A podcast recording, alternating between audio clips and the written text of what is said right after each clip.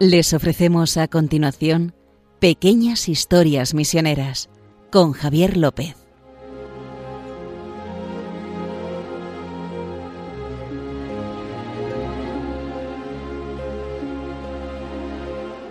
Hola, pues sí, aquí estamos un día más en Pequeñas Historias Misioneras y como siempre me acompaña mi compañero, me acompaña mi compañero, qué bonito. Sí. ahí. Mucha compañía tienes, justo, porque además, justo de eso vamos a hablar. Es un hombre justo. Justo es de lo que También vamos a hablar. verdad. Justo Amado, director de Mepres, ¿qué tal? ¿Cómo estás? Muy bien, muy bien. Aquí aguantando el... Sí, los calores. Las olas de calor. Veraniegos. Y saben que pueden colaborar con nosotros. Hoy no nos vamos a equivocar, como las, la vez anterior que la que liamos fue grandísima, ¿eh? Con el correo. Es, Bueno, lo de colaborar quiere decir. eh, bueno, colaborar, sí, en participar sí, o contarnos con opiniones, eh, animando, que eso viene muy bien. Eso siempre viene bien. ¿En, en qué correo? Historiasmisioneras arroba radiomaria.es historiasmisioneras arroba radiomaria.es y si quieren escuchar alguno de los eh, este es el 50 Sí. de estos 50 programas que llevamos a nuestras espaldas que soporta justo igual que sus noticias que lleva más de 13.000 noticias. A sus- 14.000, 14.000 perdón. parecen pocas eh 14.000 noticias eh a sus espaldas, pues saben que pueden buscar estos programas en su buscador habitual de que utilicen en su móvil o en internet, poniendo pequeñas historias misioneras Radio María y ahí le llega directamente al podcast de Radio María. Una vez dicho esto, justo nos vamos a ir a, a hablar De, justo. de justo. Vamos De a hablar de justo. no, no de mí, sino de otro justo. Vamos a hablar de uno que se llama Justo Takayama Ukon, que es santo. ¿Quién diablos es Justo Takayama? Bueno, yo lo iba a adoptar como santo, pero es que ya tengo uno, que es Justo y Es- Pastor. Es otro, justo pastor que era Sí, un porque niño. yo me llamo Justo por mi abuelo y mi abuelo nació el día de San Justo y Pastor y como saben ustedes la tradición era poner el, el- al niño que nacía el nombre de santo. Ya. De, por eso hay Eso el es. Menegildos y cosas de estas. ¿sabes? Justo pastor era un niño, ¿no? Si no recuerdo mal. Sí, sí, un niño mártir. de-. Pero que vamos a hablar del otro justo. Del otro justo, sí, No, sí, ya- pero ya, ya- que te has no. puesto a hablar de justo. Sí, sí. Entonces, bueno, eh, pues este justo nació, como su nombre indica, Takayama, en un pueblo de Japón que se llamaba Takayama. Y nació como tres o cuatro años después de que llegara San Francisco Javier a Japón. O sea, fíjate, ya acuérdense, cualquiera que haya escuchado estos programas y cualquiera que tenga un poco de cultura Ujú. cristiana misionera, que hay Misionera. que tenerla. Porque son asuntos nuestros, tenemos que estar enterados de las cosas nuestras. Hombre, aquí en España, San Francisco sí. Javier, patrón de las misiones, el que no lo Sí, sepamos. pues, entonces, es- eh, eh, pues tres años después, o sea que acaba de llegar por fin el Evangelio a Japón y tres años después nace justo y resulta que su familia eh, se había convertido. Su, su familia se convierte al, cristianismo y pues le bautizan y le bautizan como justo, por el nombre de justo. Y bueno, pues eh, una familia de samuráis, eh, tengan en cuenta que Japón está muy estratificado. Sí. O sea, por- eh, usted piense que en el, en el siglo XVI cualquiera podía llegar a ser papa. O sea, un, Sí. un niño que se metiera en un seminario en Europa podía Sí, haber sí. llegado a ser papa.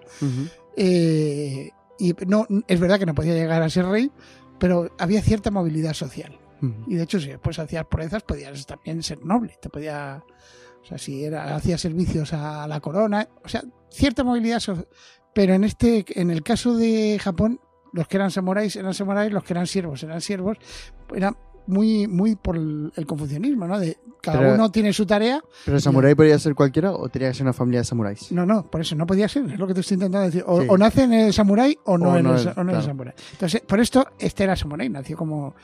Entonces, eh, y pues, o sea que no, él nació ya, no sé cómo decirte, que no es el típico que se ha convertido de mayor y quiere ser. No, no, él, el cristianismo fue una cosa que, que desde su infancia, más o menos, eh, eh, mamó, por decirlo de alguna sí. manera. Porque a él lo bautizaron a los 12 años. O sea, tú date cuenta, de los 12 años hasta que murió, fue cristiano. Él siempre fue cristiano. Y como tal, eh, eh, pues cosas que para nosotros son normales, como la caridad cristiana, etcétera, todo eso ya lo llevaba incorporado. Entonces, eh, a él desde, desde pequeño le dieron pues una, o sea, una formación de samurái y todo samurái tenía como una concesión. Que lo- la concesión de los samuráis era eh, cuántos soldados puedes so- eh, mantener. Entonces, él podía mantener 20.000 soldados, por lo tanto tenía una posesión de 20.000 korus. O sea, imagínate 20.000 O sea, soldados. el samurái era como el jefe de esos Sí, el soldados. jefe es- de esos soldados con un territorio que pudiese eh, mantener a 20.000 soldados. Y después siguió subiendo y llegó a tener 60.000 corus, es decir, 60.000 soldados. Imagínate, aldeas que produjeran la suficiente comida, eh, casas para los soldados, eh, etcétera. ¿Tú, tú- puedo hacer una pregunta porque yo no lo sé, a lo mejor mucha gente no lo sabe. Entonces, yo no- ¿tú sabes algo de samuráis? Algo, algo. Bueno, bueno. Digo, un samurái no era lo suyo tener tierra, sino tener soldados. No, decir, eh, que o no, era- o sea, eh, claro, era prestaciones al, al shogun, al jefe del reino, ¿no? Ah, vale, vale. a través de soldados. Porque todo se. Pero bueno, que esto es- se, se ha dado en toda la historia. Eh, es muy gracioso, por ejemplo, en Persia, el famoso imperio persa contra los griegos, había zonas de Persia que. Una zona que se llamaba, por ejemplo, el cinturón de la reina. Ujú. ¿Qué significaba? Que todos los cinturones que se ponía la reina de Persia se pagaban de esas aldeas. Onda. O sea, pe- que es una cosa que se ha dado en sí. muchos imperios, etc. Pues esto era así, ¿no? Vale. Y luego otra cosa que todo el mundo se imagina los samuráis eran buenos guerreros. Sí. ¿Todo el samurái era buen guerrero o es Sí, un no, mito? eh, de hecho este fue general. Y, Tenían y- que ser guerreros, ¿no? Sí, tenía que ser guerrero. Y este luchó y ganó una batalla. Y, Vale, vale, O sea, que, Que no es mito. Que no, no, el no. que era samurái era para. estaba adiestrado desde pequeño. Eran soldados, bueno, igual que los nobles españoles. O sea, ser hidalgo se entendía que era hidalgo de espada. Ah, vale. O sea, que claro, Sí. eran, eran otras épocas, vamos. Claro, no, pero como es cultura oriental, a lo Sí, mejor no, pero no, pero la cultura oriental y occidental, fíjate, porque eh, que eran muy parecidas. ¿no? Vale, vale. Cada uno llevaba. Eran, eran épocas violentas, pero todos tenían sus normas. O sea, no se iba matando a la gente así por así. Era, no era el antiguo este que sacaba la pistola y "Ah, soy más rápido que tú, ¿no? Pero el caso es que eh, metámonos en, en- en el contexto este. ¿no? Un señor feudal, etcétera. Y entonces, ¿qué lo diferenciaba del resto de los señores feudales? Pues que de, de repente el hombre empezó a hacer eh, casas de caridad y hospitales. Hospitales que uno dice, ¿para qué? Pues si uno va, por ejemplo, a Toledo, antes de empezar a subir el, mazacote de Toledo, Sí. hay un hospital. O sea, eran. Y, y- y, bueno, y hay muchísimos en todas las ciudades españolas, pero también en toda Europa. Eran casas para acoger a las personas que estaban enfermas, que había. Y entonces esto lo hacía porque normalmente los soldados, los 20.000 soldados que tenía, Sí. los que se quedaban heridos y. Pues es un problema. Ah, sí. Es un problema. O sea, los que se quedasen, los que tuvieran problemas, es su problema. Por eso lo del suicidio japonés Ya, era ya. porque. porque El sí. valor de la vida allí eh, era, venía mucho de eso. Entonces empezó a hacer cosas que no eran típicas en Japón. Por ejemplo, eso de las casas de acogida, etc. Y también iglesias y seminarios. Porque tenía muchísimo, tenía muchísimo cariño a los jesuitas, pero porque, ¿sabes qué pasa? Que los franciscanos dominicos él los conoció después. Ujú. Entonces les tenía muchísimo cariño a los jesuitas y les ayudaba, etcétera. Como muchísimos señores feudales de, de Japón. Bueno, entonces, ¿qué es lo que hizo que justo fuese San Justo? San Justo. Pues que eh, cuando subió el un shogun que perseguía a los cristianos, le dijo que, muy bien, ¿tú qué- puede- quieres seguir sirviéndome? Pues renuncia a tu fe y me sigue sirviendo. Entonces, entre las riquezas y Dios, ¿a quién escogió? A Dios. Entonces, perdió todo, pero es que en una, en una sociedad tan cerrada como la japonesa, Claro. perderlo todo significa que te puedes morir de hambre. Ya, ya. Porque fíjense cómo era lo de 20.000 soldados, porque, porque puedes sostener Ya. a 20.000 soldados. Es que si no tienes nada que te sostenga, se Te acabó. mueres, te mueres de Te mueres. O sea, este, este hombre Sí. lo dejó todo. Pero todo quiere decir todo. Y entonces, gracias a Dios, había un otro daimyo, que es como se llaman los condes, duques, etcétera, japoneses, Ah, que lo vale. acogían su Ujú. y le dejó en una isla, pero eran lo que eh, cualquiera que haya visto las películas estas de japoneses eran ronin, es decir, samurái sin señor, que es que lo mejor que puedes hacer es suicidarte, porque no tienes honor, no tienes en la cultura esta Ajá. tan cerrada, ¿no? Entonces lo mejor que puedes hacer. ¿no? Entonces, eh, y ya al final en 1614 porque se- la cosa se puso tan mal que pues emigró y emigró a Filipinas. ¿Qué es a lo que vamos? Venga, a ver vamos, qué pasó en Filipinas. Y entonces, eh, este justo Sí. Takayama Ukon se ha convertido en el símbolo de la amistad entre Filipinas y Japón. ¿Y eso? Y eso, pues eso, vamos. Cuenta, O cuéntanos. sea, eh, cuando vino el, el barco que lo traía, traía a 300 eh, japoneses eh, cristianos que si se quedaban en Japón iban a morir.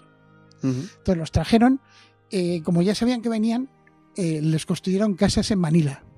O sea, en un barrio que, que ahora está en el centro de Sí, Manila, sí, sí. le construyeron casas para que... Porque eran los primeros inicios cristianos en Filipinas. No, ya había... tre- oh, no, es bueno, había, había también... Pero había inicio. 3.000 japoneses en Manila en aquel momento. Ya ¿eh? había 3.000 japoneses. O sea, que no es que fueran los primeros japoneses que llegaban Ya, a ya, ya, ya. Pero como ya sabían que tenían que, que reco- Era. Yo creo que el servicio jesuita a los refugiados Ujú. tiene un precedente: que venían 300 refugiados y Sí, antes sí. de que vinieran ya les estaban construyendo las casas. O Joder. sea, pi- piénsalo que, Sí, es, sí, un, que es... es un detalle, ¿no? Y entonces les construyeron las casas, llegó. Y, además traía eh, de vuelta. eh, el barco que, te- que traía los refugiados traía de vuelta a una imagen de la Virgen ah, sí. que está ahora allí en eh, que se llama la la llaman la japona La japonesa la japonesa una imagen de la virgen que había ido hasta Japón y que dada la situación tuvo que volver no Entonces, muy, muy- Porque allí el sí, tema... porque allí les Sí. y entonces eh, el eh, de, de todos los testimonios que recogieron de la, de la forma de ser y de la figura de este hombre son muchísimos. Porque que- que imagínate, lo- hasta el Papa, cuando le quitaron el primer eh, todo, el Papa Sisto V le envió una carta. O sea, se enteró a través de los jesuitas de que un señor cristiano había perdido todo en Japón por amor a su fe Sí. y le escribió una carta diciéndole, eh, pues lo típico de todo pasa, ¿sabes? Ya, sí, bueno, Eh, La gracia de Dios, Lo importante es eh, el, el mundo futuro, el Sí. cielo, etcétera. Todo aquí no, no sirve de nada. Le escribió una carta. O sea, que era una persona sumamente conocida. Y lo que llamaba la atención es que eh, eh, tenía tal forma de vivir que todos los, los que le conocían, todos los japoneses que le conocieron antes de ir a Manila, pues decían que era, eh, que era, levantaba admiración. O sea, porque era bondadoso, etcétera. Todo. Era un cristiano ejemplar. Lo tenía todo. O sea, era lo que de- de- dicen de, de dar ejemplo, o sea, antes de ponerse a hablar, Sí. antes de eh, predicar y en ocasiones con palabras, ¿no? Como Francisco de Asís. Yo con el ejemplo y otra vez. Pero, pero es que encima él predicaba. O sea, eh, a veces cuando se dirigía a su sirviente, pues hablaba y le daba prácticamente un- un- un- una evangelización en... Y de hecho muchísima gente se convirtió por él. Lo que nadie sabe que es que hay un poco de... ¿Cómo se convirtió su familia? Es lo que estaba pensando. Digo, ¿de Dice, ¿pero le sale- predicó San Francisco Javier directamente? Pues sí que... No. mm, no. No, ¿sabes quién le predicó? Un juglar. Un jular allí en Japón. Sí, se- un señor que hacía poesías y se Ajá. convirtió al- que lo convirtió San Francisco de Javier, uno de esos 500 que convirtió San Francisco Sí. de Javier, tan poquito, ¿sabes? Porque luego esos 500 fueron... Pero fíjate que pues eh, el juglar este fue el que convirtió a, a toda la familia de, de, de Justo. Anda. de Justo. Bueno, entonces, este que era ah, admirado. Y dice, ¿y lo de la amistad Filipinas-Japón, a qué viene? Bueno, yo creo que nos tendrás que contar más cosas Sí. interesantes sobre justo. ¿Qué- Yo tengo preguntas que todavía no resuelto. Pero eh, la, la- ¿de qué viene la amistad filipino-japón? O sea, ustedes piensen que Japón invadió Filipinas en la Segunda Guerra Sí. Mundial y perfectamente, perfectamente no se portó. Bueno, es, en- en, es una una invasión, guerra, invasiones nunca. Encima, eh, ya saben, porque los japoneses eran muy malos y los, eh, y los americanos eran muy buenos. Bueno, eh, más o menos, ¿no? Ese es más o menos el, el relato. Pero lo que no sabe la gente es que había una unidad japonesa católica que se dedicaba a intentar que los japoneses, eh, o sea, vamos a ver, hay que respetar la cultura de, de Filipinas que dependía de lo- del arzobispo de Osaka. Entonces lograron meter esa unidad en el ejército japonés y un sacerdote japonés que era el, como el jefe de esa unidad, pues intentaba que las cosas, Ujú. por ejemplo, que la relación con la Iglesia Católica fue relativamente buena Ujú. porque estaba esta unidad. Ah, Y entonces hablaba con él. Y fue uno de los que empezaron a investigar, porque en, en 1937 habían pedido eh, desde Japón que se investigara, hubo una- un congreso eucarístico, que se investigara la posible beatificación de este samurái. Ah, sí. Sí, o sea, ya había empezado. te- Fíjate. ¿Siempre fue samurái? Sí. ¿Qué es lo que te iba a preguntar? Sí, digo? siempre. Nunca- ese- No fue religioso. No, no. Es un no sé, santo laico. No, no, no es un santo laico. Sí, fue con su mujer, su, hija y creo que ocho nietos eran lo, parte de los refugiados. Que Una llegaron- hija y ocho nietos. Que eh, parte de los refugiados que vinieron a Japón. A- de, de Japón A Filipinas. a Filipinas. Entonces, este hombre, eh, eh, el que estoy hablando del sacerdote japonés este, hizo todo lo posible por investigar, etcétera. Y fue tal, tan, tan buena su labor. Vamos bien de tiempo, ¿no? Sí, sí, sí, sí. Fue tan buena su, su labor que, que hay en una plaza de Manila hay una estatua del justo Takayama Ukon.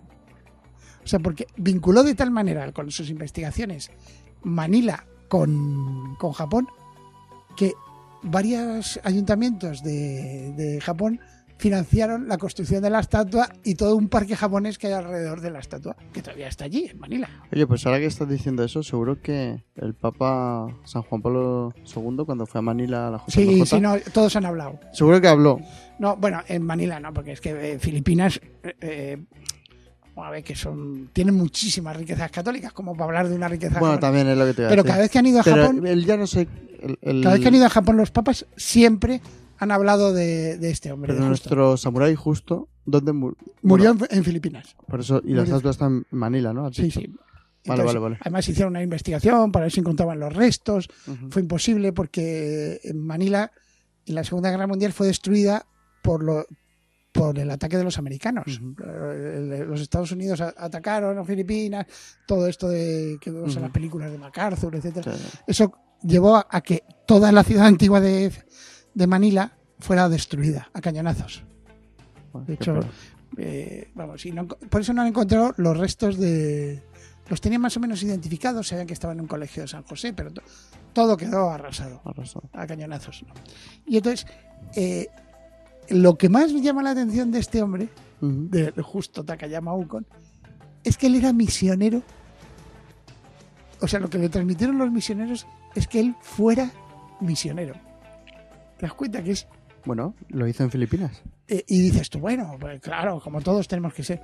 Sí, pero p- piensa que eh, nosotros como lo vemos nosotros en las obras misiones pontificias, eh, se ha visto la evolución, y lo decía el padre Pablo Magna, nuestro fundador, Beato Ujú. Pablo Magna, de que eh, parecía que la misión era una cosa especializada para los religiosos. Y cuando él llegó a Italia para fundar No, la Pontificia dice, no, porque todos tenemos que Todos ser misioneros. es. Esto que ahora el Papa Francisco lo dice tan tranquilamente y nosotros que estamos de acuerdo, bautizados y enviados, todos Sí, sí. tenemos que ser misioneros. Ya se decía desde hace... O sea, es una cosa más antigua. Bueno, lo practicaba también eh, Sí. Priscila y Aquila, eh, o sea, en- en- con San Pablo. Bueno, O sea, los primeros cristianos Eh, que cristianos dos. eran, eh, vamos, que ha estado siempre en la esencia de, de- de- de nuestra fe, pero que ahora tomaron más conciencia. Y ha habido momentos en la historia en que gente tomaba conciencia de ello. Y este hombre la tenía. Y lo gracioso que fue, gracioso, bueno, era cuando fue, eh, falleció, yo creo que por todas las privaciones que había pasado Ujú. en, en Japón, cuando llegó a los, en unos meses murió en, en Manila. Y entonces eh, el, el gobernador virrey español mandó que se hicieran, pues, eh, vamos, luto oficial. Todo. Se hizo un, un- un Un luto oficial y en, la- en la- en lo que fue la, la ceremonia, las, las exequias, etcétera, había carteles de, en, cuatro idiomas. Entonces, es increíble que hubiera carteles en, Japonés, en latín, latín en español, en japonés y en, y en chino. en chino también. En chino. ¿Y O eso? sea, por- dices tú, ¿por qué no en tagalo? Porque todavía Estaba no, pensando, tagalo, pero... porque el tagalo todavía no habían hecho diccionarios, etcétera. No, porque estaría todavía... O sea, todavía estaba en formación lo que nosotros, lo que ahora ya se escribe, ¿no? Pero fíjate, estaba en cuatro idiomas: japonés, español, latín, chino. Qué bonito. que es, eh, que es un momento o sea, fíjate, la, la- cuatro culturas que se. Bueno, cinco ¿Y el culturas. español por qué era? Porque era Filipinas. era Filipinas. española. Vale. Era española. No, pero está pensando. Ya no, ya, ya. ya, Desde pero ya está. 1571 era española. De hecho, eh, eh, de los 3.000 Sí, sí. esos japoneses que había, se decía que había espías japoneses. ¿Ah, sí? se decía, pero decía los. eh, los yo creo que lo- los, los gobernadores españoles decían, bueno, que van a venir los japoneses a invadirnos, por favor, no digan otra cosa. Pues curiosamente en esa época estaban invadiendo Corea. ¿sabes? Eh, las guerras contra Corea que, tuvieron los japoneses, pero bueno. Pero en esa época, en- cuando llegaría San Justo, allí, en todas Filipinas todavía no se hablaría español, ¿o sí? No, no, no, todavía. si el español. Nunca se ha hablado en Filipinas español, ¿no? Bueno, sí, Bueno, sí. los que. Los últimos en Eh, pero tanto- 1800 y demás. Sí, o sea, tanto los españoles en, en América como en los de la época colonial no impusieron el español. Por eso digo que no sé si se. A lo mejor no impusieron el español, o sea, acuérdate las de veces que hemos sacado que los misioneros respetaban en las el lenguas. idioma, sacar los diccionarios Claro, de esas de hecho, lenguas. eh, en América el español lo impusieron los libertadores. Ya, ya. ¿Por qué? Porque era una forma de hacer nación. Entonces, no iba- ¿qué, qué, qué lenguaje vamos a poner? ¿El otomí? ¿Puede ser que el diccionario Tagalo lo hiciera algún misionero? Sí, sí, bueno, sí. No sé, habría que sí, sí, investigarlo. no, no, no, no, es un hecho. No sé, no sé. Lo que pasa es Estoy que, preguntando ¿te porque no lo sé. El Román de Vera es un hecho, pero varios, varios misioneros, no uno solo. Muchos misioneros colaboraron en, en lo que es la formación del tagalo.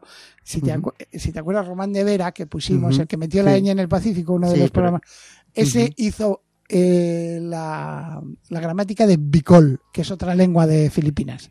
Porque Ah, hay un sí. montón de lenguas. O sea, no es el, tagalo es una, es la que la mayoritaria, La pero mayoritaria ahora, sí, sí. entonces, eh, sí, o sea, eso, es, eso es un hecho, no es una... Probablemente tenía que ser de dos órdenes, o dominico, porque tiene la universidad, o también, muy probable, los agustinos, que hemos hablado que Ah, tenía verdad, el seminario filipino aquí en Valladolid, verdad. que mandaron 3.000 Sí, sí. religiosos veces. a Filipinas. O sea, casi seguro que, que fue eso. Bueno, eh, eh, Pues, ¿tienes mucho más? no, justo? no, no, no, si era por, por decir Ujú. por decir nada, que la amistad esta del, del de Justo Takayama Ukon Sí. dio como resultado que le dieran al sacerdote ese japonés Al japonés que iba con los... con, lo- con el, el- con el ejército le dieron un reconocimiento que eso cambió las relaciones filipinas con Japón. Japón. o sea a través de este hombre las relaciones o sea es que como no sé cómo decirte eh, los aquí en, Europa los alemanes se invaden no sé qué pues No. para arreglar eso ¿qué- cómo lo hacemos No. Pues esto ayudó muchísimo muchísimo o sea fue una figura que ayuda a la reconciliación pero ahora no Sí, A- sí. eh, a- qué entre bueno. Japón y Filipinas Qué bueno, qué historia más chula. Aparte que las historias estas de los samuráis y tal siempre... Sí, no, a mí- eh, lo que pasa es que eh, Japón es que tiene muchísimas historias. Fíjate, eh, eh, el- lo que llaman el siglo cristiano, fue fue más o menos 1550, a mí- a 1650, no es exacto, pero ese fue el siglo cristiano de Japón, porque tuvo muchísimos cristianos, un florecimiento muy grande que después eh, se Bueno. ahogó con las persecuciones. Hubo Pero, mucha persecución luego. entonces, ese siglo cristiano dio como este fruto, pero hay muchísimos más. Hay otro samurái que metió sistemas de regadío, ¿Ah, ¿sabes? Europeos, en, eh, y todavía sí? están, todavía están. Qué bueno. O sea que- Bueno, pues eh, justo, muchas gracias por esta pequeña historia misionera de San Justo. Y gracias por ilustrarnos un día más. Y a todos los que nos escuchan, ya saben que si quieren comentarnos cualquier cosa, duda o algo que quieran complementar que nosotros no sepamos, nos lo pueden comentar en el correo de, de historiasmisioneras arroba radiomaria.es. Historiasmisioneras arroba radiomaria.es. ¿Quieres apuntar algo más? Justo? No, nada más que cuando tomen té, y si se- saben lo de la ceremonia del té japonesa, esa que se ponen Sí. así a beber. Pues este, este señor era un maestro de la ceremonia del té que está inspirada en la misa. ¿Ah, sí? Ah, bueno, eso lo comentamos, ¿no? Una vez. Sí, eso está inspirada en la misa, parece ser. Entonces, O no sé si lo hemos comentado, me lo has contado tú a mí. pero, o sea, el, toda Pero- la forma de, Cuéntala. alguno eh, eh, no, eh, que está en la típica cosa son los mitos que a veces nos mete Hollywood principalmente pero también el turismo no porque los japoneses tienen la ceremonia del té milenaria ceremonia del té no cuando llegó San Francisco Javier a Japón no existía la ceremonia del té como la conocen así de De dejar el echarlo té y tal. pues cuando tomen el té si toman té alguna vez alguna gente acuérdense de este que era un maestro de la ceremonia del té pues se acababa de inventar Anda. Pues ya saben que si quieren escuchar historias como estas, también las pueden buscar en el podcast de Radio María, poniendo en su buscador habitual de internet eh, Pequeñas Historias Misioneras Radio María y le queda directamente ahí. Justo, muchas gracias por todo y nos vemos en la siguiente. Venga, justus ut palma florevit. El justo florecerá como la palma. Eso es. Hasta la próxima.